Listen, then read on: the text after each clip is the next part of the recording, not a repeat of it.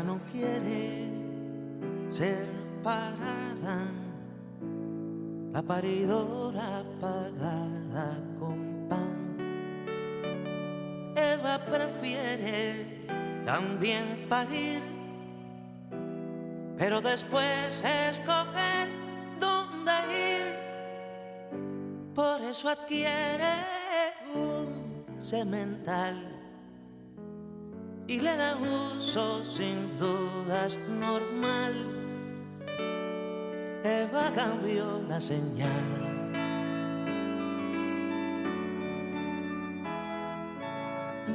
Eva sale a cazar en celo. Eva sale a buscar semilla.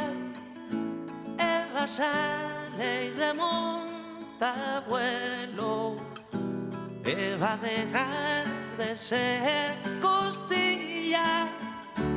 Eva sale a cazar en celo. Eva sale a buscar semilla. Eva sale y remonta vuelo. Eva dejar de ser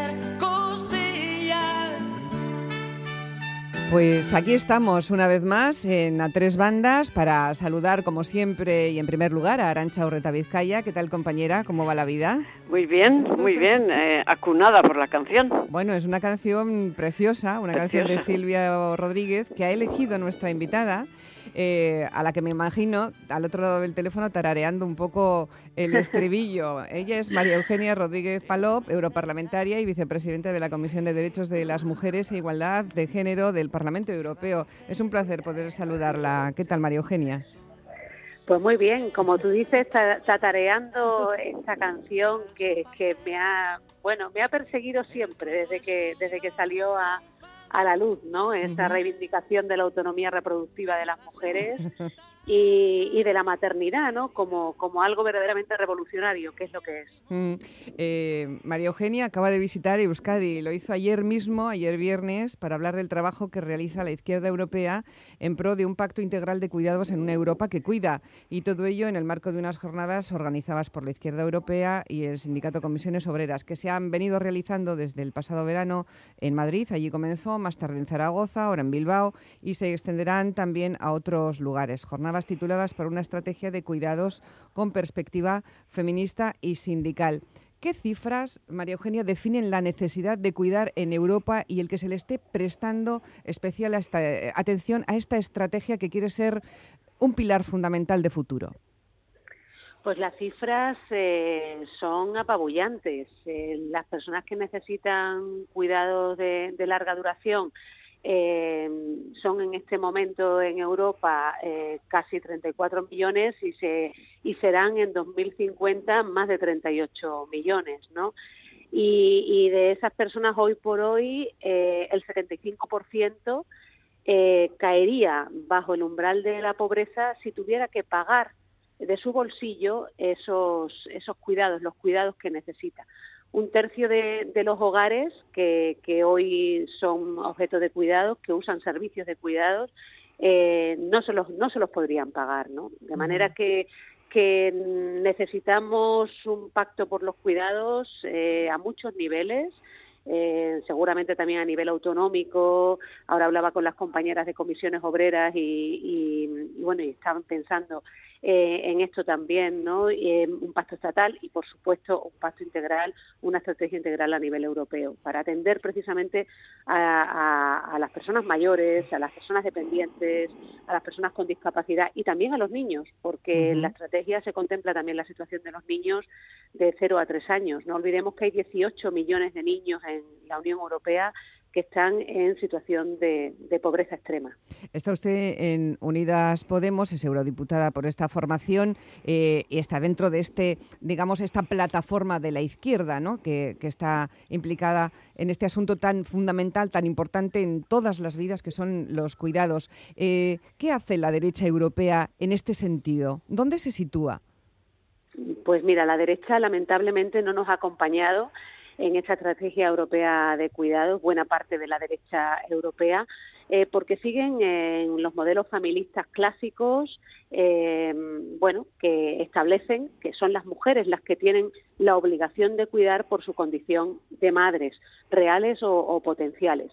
Eh, de hecho, para ellos lo importante es que lo que nosotros queremos convertir en servicios sociales eminentemente públicos se canalice a través de, las familias. Y, esta ha sido la postura, por ejemplo, de Vox respecto de la Estrategia Europea de Cuidados y ha sido también la postura de buena parte del Partido Popular. Eh, Arancha, que seguro que tienes ahí batería de preguntas. Venga. Sí, bueno, hay dos vertientes en esta cuestión de los cuidados. Una es, eh, digamos, los cuidados eh, necesarios que se adjudican a los servicios sociales y otro los cuidados más en general. hay una anécdota muy conocida de la antropóloga Margaret Mead, que estaba dando clases un día en la universidad y le preguntaron cuál era el primer signo de civilización que ella había visto en sus, eh, eh, en sus trabajos, en sus investigaciones.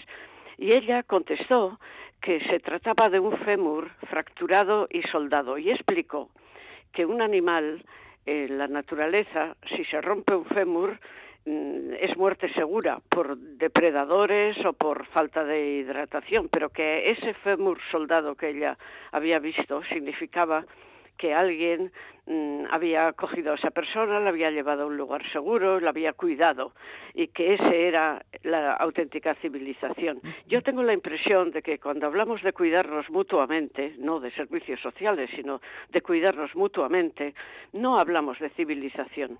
Eh, generalmente ponemos el acento en lo trabajoso que es, sin mencionar nunca que cuidar también puede producir satisfacción.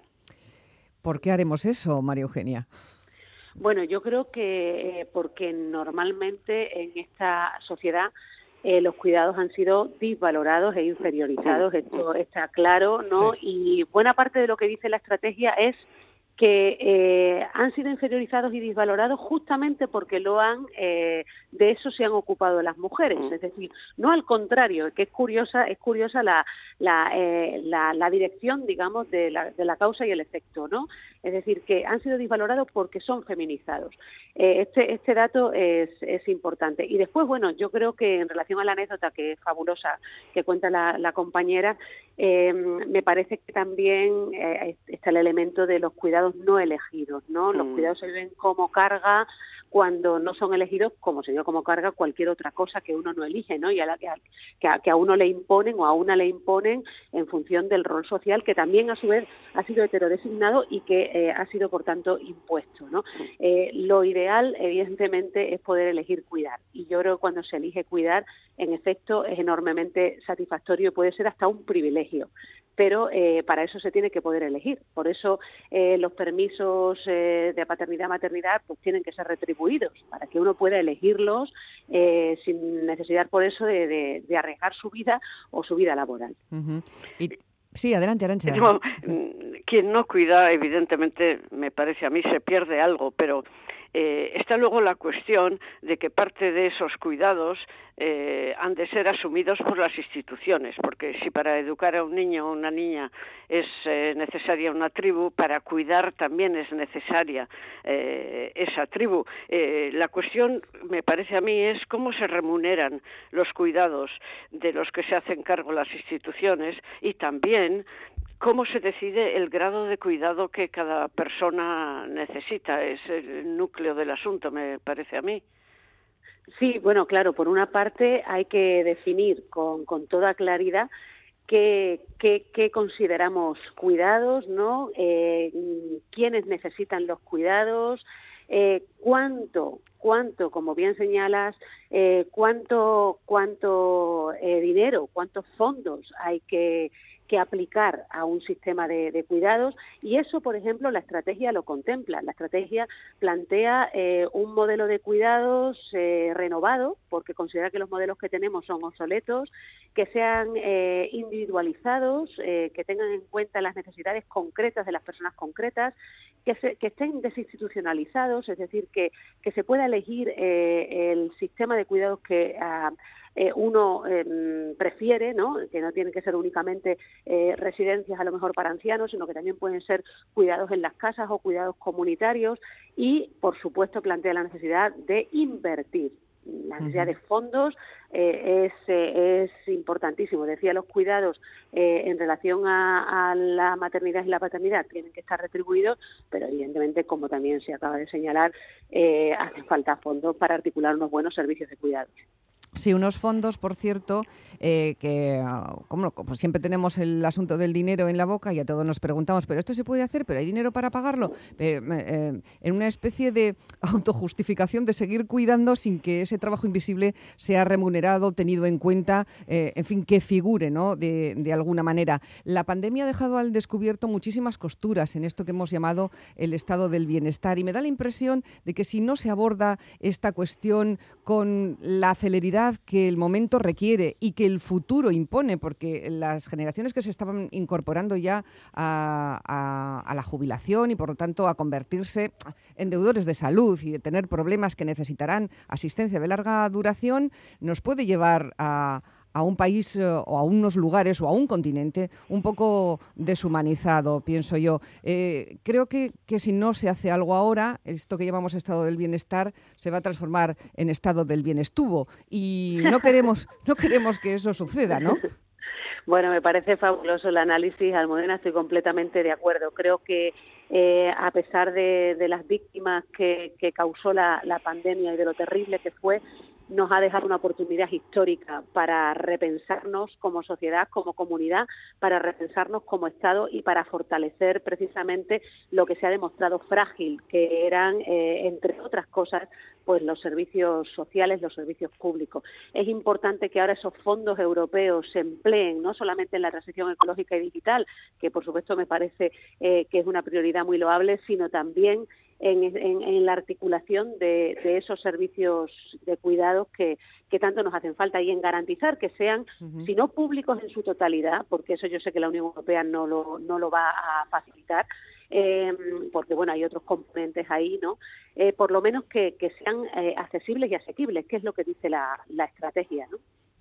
¿Y, ¿Y, ha encontrado eco en, sus compañeros políticos en Europa y, lo que usted está testando también en el país, ¿no? En, España, en las comunidades por las que por las que pasa y con los políticos eh, que sobre el terreno tienen que gestionar este asunto y las políticas. Eh, ¿Está encontrando receptividad, eh, necesidad de abordar este cambio? Yo creo que en la izquierda europea, no hablo únicamente del grupo del grupo parlamentario, sino de, lo que es el espectro de la izquierda europea, esto está bastante claro, ¿no? Eh, la interdependencia eh, está muy asumida, el hecho de que dependemos todos unos de otros en todos los momentos de nuestra vida, eh, el hecho de que el cuidado es un deber público de civilidad, que es un derecho también subjetivo, que tenemos el derecho y el deber de cuidar y la necesidad de, esos servicios públicos o al menos, como digo, accesibles y asequibles. ¿no? Mm. Yo creo que esto está muy claro, pero eh, en la derecha, como ya comentaba antes, esto no está para nada eh, interiorizado, ¿no? porque mm, bueno, eh, la derecha lo que plantea es un modelo de desmantelamiento del Estado social, del Estado de bienestar y de canalización de estas cuestiones, o bien a través del servicio privado o bien a través de las familias. Eh, y volviendo, por tanto, a un modelo, eh, por decir, conservador, reaccionario de, familia, ¿no? Donde, eh, bueno, hay una persona que por la simple razón de ser mujer eh, o porque está condicionada, entre comillas, por, por, su sexo o por su biología, parece que está esencialmente llamada a cuidar. Esto, esto mm, me parece que es así. Y en España creo que se reproduce, ¿no? Eh, me parece que desde los diferentes ministerios que están afectados por, por esta cuestión, que puede ser el Ministerio de Igualdad, el de Asuntos Sociales y el de Trabajo, hay una apuesta muy clara eh, por, por un pacto por los cuidados. se ha planteado un modelo de residencias eh, para ancianos, por ejemplo, desde el Ministerio de Asuntos Sociales, que yo creo que, es muy atendible. Eh, se ha implementado la garantía infantil de la Unión Europea, que es uno de los pocos países de la Unión Europea, España, el que la ha implementado, y por tanto sí creo que hay un compromiso por parte de, este Gobierno y por parte de buena parte de la izquierda eh, con, esta cuestión. ¿no? Otra cosa son las resistencias que vemos, y por ejemplo la Comunidad de Madrid es un caso claro, ¿no? por parte de, de, las derechas o de ciertas derechas, ¿no? porque no me gusta tampoco como englobar a tanta gente en una etiqueta, pero sí creo que hay una parte de las derechas y, creo que el caso de Ayuso es evidente eh, que, está resistiendo eh, el cambio de modelo. Eh, voy a recordar a nuestros oyentes, Arancha, enseguida te cedo la palabra, que nuestra invitada es María Eugenia Rodríguez Palop, europarlamentaria, vicepresidenta de la Comisión de Derechos de las Mujeres e Igualdad de Género del Parlamento Europeo. Ella forma parte de Unidas Podemos, es, como decía, nuestra invitada. Adelante, Arancha. la situación que hemos descrito hasta ahora, sobre todo lo que ha descrito María Eugenia, es de minusvaloración de los cuidados y de, eh, de puestos de trabajo infrapagados. Eh, yo le preguntaría si eso ocurre así en todos y cada uno de los países de la Unión Europea, porque estamos hablando a nivel global, o si hay países de los que podamos aprender. Bueno, ocurre así mayoritariamente sí en, la Unión Europea. Eh, en este sentido están a la cabeza los ya archiconocidos países nórdicos y, España no, no, está mal situado, ¿no? según se ha desprendido del último estudio que ha hecho el EIGE el Instituto de Estudios de Género de la, de la Unión Europea. Pero es cierto que es una problemática que se extiende a todo lo ancho y lo largo de Europa. De hecho, eh, la propia estrategia se basa en una serie de datos que, tienen esa dimensión. 7.7 millones de mujeres han dejado de trabajar, digo trabajar entre comillas, han, abandonado el mercado laboral para cuidar frente a medio millón de, varones, ¿no? Y, esas mujeres eh, están perdiendo, y esto lo dice la propia la propia estrategia, 287 mil millones de euros eh, al año. Es lo que están dejando de ganar por dedicarse a cuidar. Y son más pobres por cuidar, no solo las que abandonan el mercado laboral, sino aquellas que están en el mercado laboral a tiempo parcial, con jornadas eh, excesivamente flexibles y que por tanto no pueden cotizar. Y eh, sufren brechas salariales de género que en la Unión Europea son del 14% y brechas de pensiones que alcanzan eh, el 33-37% en la Unión Europea, o sea, que son más pobres por cuidar y llegan a envejecer peor también por cuidar, ¿no? Entonces, esto así se pagan los cuidados, así se agradecen los cuidados. Eh, tenemos una deuda de vínculo con estas personas, hemos, hemos vivido unas plusvalías afectivas enormes porque nos han querido, nos han cuidado, entre comillas, sin merecerlo y, y mm, solo por amor, digamos. Solo por generosidad. Y esa deuda, esa deuda eh, hay que reconocerla, hay que valorarla y hay que cuantificarla también, porque aunque a mí no me hace falta personalmente cuantificarla, sé que a muchas personas le hace falta para visibilizar ¿eh? que ahora mismo en los cuidados informales, es decir, esos que no están en el ámbito del mercado de trabajo constituyen eh, entre el 2.4 y el 2.7 del Producto Interior Bruto de la Unión Europea.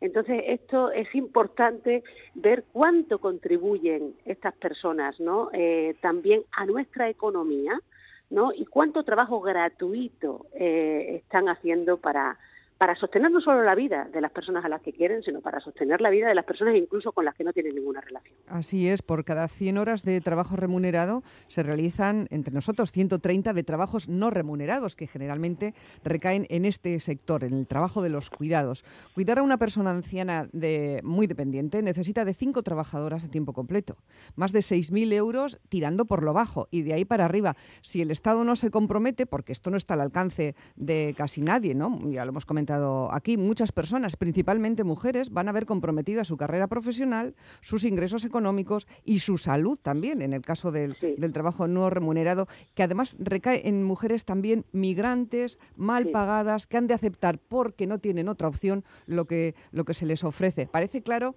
entonces que esto hay que abordarlo también con una perspectiva feminista y ustedes dicen también sindical, ¿verdad?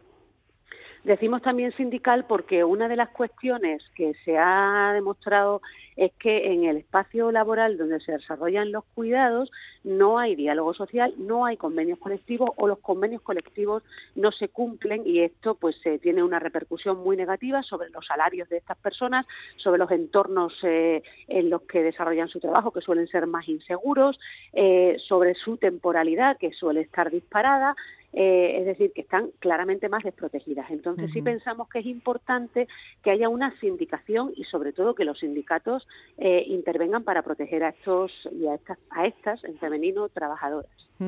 Eh, usan ustedes mucho, y lo ha dicho aquí una vez, pero lo he escuchado en más ocasiones, hablar de la revolución de los cuidados.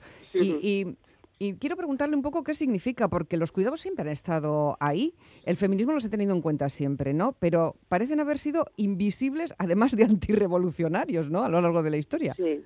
Es verdad, hay una visión reaccionaria de los cuidados, que es justo la que describía antes y achacaba a una buena parte de la derecha y de la extrema derecha, eh, que, que mantiene la división sexual del trabajo, eh, pero hay también una visión revolucionaria de, los cuidados que apela precisamente a poner en valor las competencias y las habilidades que las mujeres mm. han aprendido en el espacio privado tan inferiorizado siempre, tan invisibilizado siempre, pero que eh, ahora esas competencias y esas habilidades son importantes para transformar el espacio público y para mejorar el espacio público.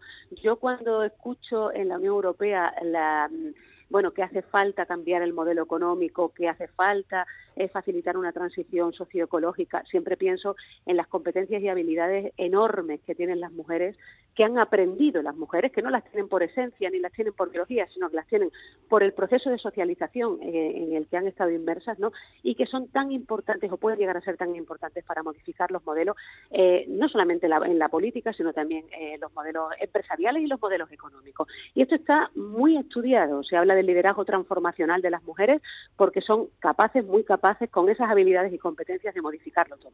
Por eso creo que los cuidados son la gran revolución de nuestro tiempo y son el eje central de los cambios que, se, pueden, que se pueden articular. Y la pandemia, con todo lo que, lo que ha supuesto, eh, como tú decías antes, Almudena nos ha situado en, en, un, en un momento histórico una oportunidad histórica, nos está dando una oportunidad histórica para, para repensarnos y transformarlo, transformarlo todo. Bueno, se nos va acabando el tiempo y la verdad es que no me resisto porque María Eugenia es, es jurista, está en Unidas Podemos, de hacerle una, aunque sea una pequeña pregunta, porque le he oído decir sobre la ley de solo el sí es sí, que eh, arreglar lo que no está bien desde el punto de vista de la ley no es tan sencillo como parece, modificar esa cuestión que ha hecho que algunos, eh, algunos abusadores eh, hayan salido de prisión antes de lo que se esperaba por efectos de la ley. ¿Por qué es tan difícil cambiar algo que está mal para que esté bien? Mira, yo creo que quiero empezar diciendo que todas las leyes son mejorables, todas, y hay que estar siempre abierta a hacer un buen diagnóstico y hacer mejores leyes y tener mejor técnica legislativa. Pero es importante que la gente entienda que las leyes no empiezan y acaban en el Parlamento. Las leyes se elaboran en el Parlamento, pero forma parte de la ley la aplicación judicial al caso concreto todas las leyes, absolutamente todas, van a ser interpretadas por jueces que tienen que evaluar cómo ha de aplicarse esa ley a cada caso concreto. Y es absolutamente inevitable, y además no se debe evitar, no se tiene por qué evitar, que haya jueces, que haya jueces que eh, consideren que en este caso, eh, bueno, hay que rebajar eh, penas. Digo que no se puede evitar porque es que los jueces tienen ese poder de discrecionalidad y, se, se, les ha otorgado en un Estado de Derecho, tienen ese poder de discrecionalidad, tienen una serie de criterios para interpretar las normas y habrá quien interprete que hay que reducir las, las condenas. Yo creo que no se deduce necesariamente de la ley ni se deduce automáticamente de la ley, pero eh, si hay un juez que considera que eso ha de ser así, esa posibilidad no se puede, por decir, eliminar por completo.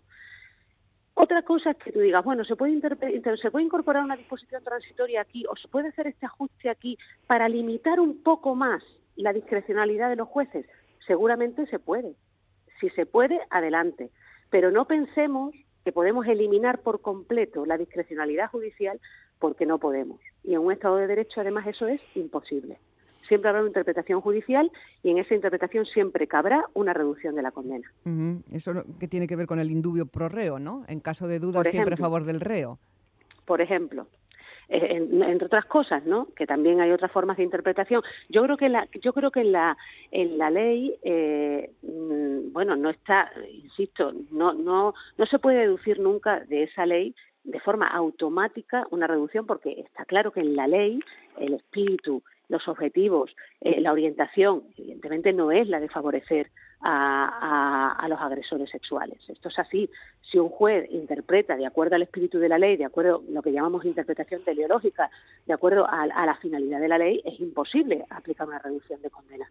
Ahora bien, si, como digo, hay otros criterios eh, por ejemplo el indubio correo, en este caso, o otros tantos que se puedan utilizar que, que, conducen al juez a pensar de esta manera, bueno, pues ahí, ahí está. Pero, pero pensemos que esta ley surge eh, a partir de una posición crítica respecto de la interpretación que se hacía, o se hizo en el concreto caso de la manada, de una ley de violencia de género.